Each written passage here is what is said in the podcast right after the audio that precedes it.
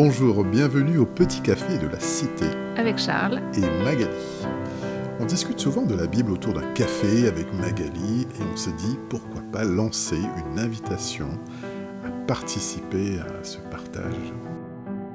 Alors ce matin, je t'entendais chanter. Qu'est-ce que c'était? Ah, C'était le chant de You Say de Lauren Degger. Il parle de la question d'identité, de ne pas croire tout ce que les autres disent de nous, ou de ce que nous-mêmes pensons de nous, mais de regarder à ce que Dieu dit de nous. Oui, de plus en plus de personnes ont des crises d'identité. Et, toi, qu'est-ce que tu penses de ça? Euh, Moi, je pense qu'on se construit en fonction de ce que les autres nous renvoient comme image de nous-mêmes, de ce que l'on pense de nous-mêmes. Euh, notre identité est quelque part en miroir par rapport aux autres. Euh, qu'est-ce que les autres font? Pourquoi moi, je ne sais pas le faire? J'ai vraiment un cœur de faire telle chose de ma vie, mais, mais qu'est-ce qui m'en empêche? Voilà, en fait, c'est un petit peu toutes ces notions-là. Mais, mais pour toi, c'est quoi l'identité? Je pense qu'on aime bien faire partie de quelque chose. Quand on est jeune, euh, on n'aime pas être différent des autres jeunes, on n'aime pas se sentir exclu. Et notre identité, c'est aussi l'éducation qu'on reçoit. Euh, la culture, et il faut se rendre compte aussi qu'on est dans une société qui nous impose euh, énormément de standards. C'est un peu comme les fruits et les légumes euh, qui sont standardisés. Bon, je ne vais pas faire de comparaison, hein, je pense à personne.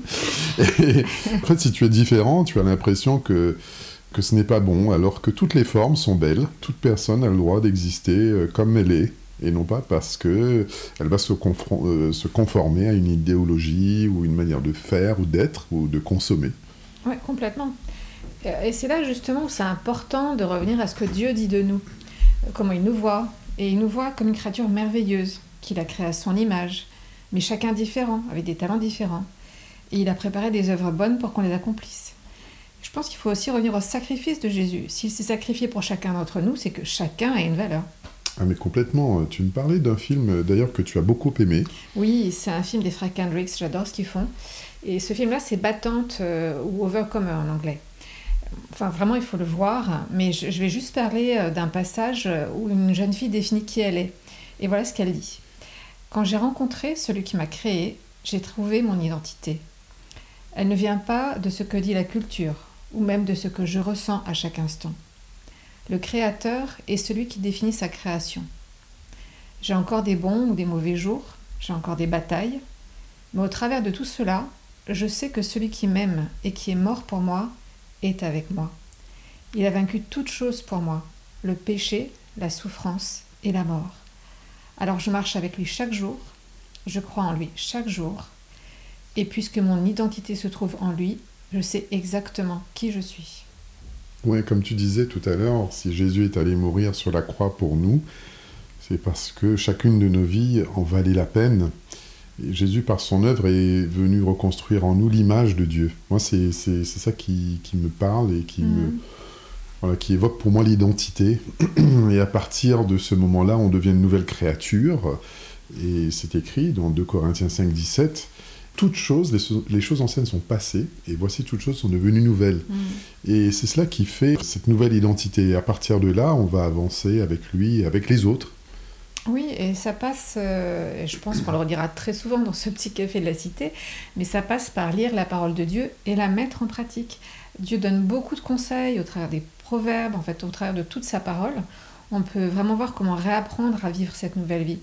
C'est un parcours, notre éducation a pris des années, des années aussi peut-être pour que les personnes tordent la vision que nous avions de nous-mêmes. Mm. Il va donc falloir être patient.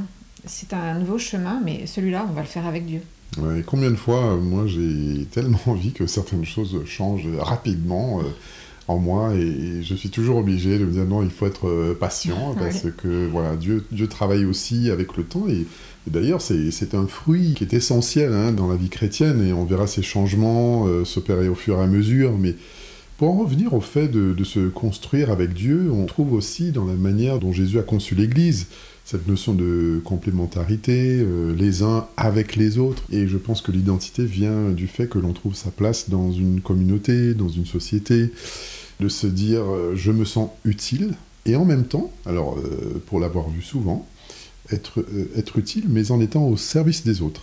Hmm.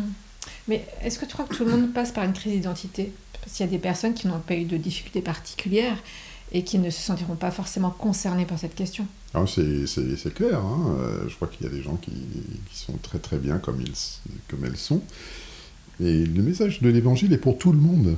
La question nous est posée hein, par Jésus dans les évangiles par rapport au sens de la vie. Jésus s'est adressé à tous, euh, quelles que soient euh, leurs conditions sociales, leur parcours, euh, leur âge, leur sexe. Mm. Oui, et finalement, pour des personnes qui n'ont pas de difficultés particulières, elles doivent quand même se poser la question, non pas pourquoi je vis, mais pour qui je vis. Absolument. Malheureusement, il faut qu'on se quitte. Oui, Ah, c'est toujours difficile. Mais il faut qu'on aille euh, quand même bosser un peu. Pour se quitter, il y a ce formidable verset du psaume 139, quand David dit Merci d'avoir fait de moi une créature si merveilleuse. Ah, j'aime- beaucoup ce verset. Euh, ouais. bon.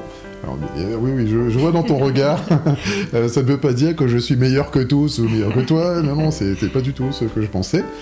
Euh, je pense que quand on se surestime, le Seigneur a les moyens de remettre de l'équilibre dans tout Ah ça. oui, non, mais ça c'est certain.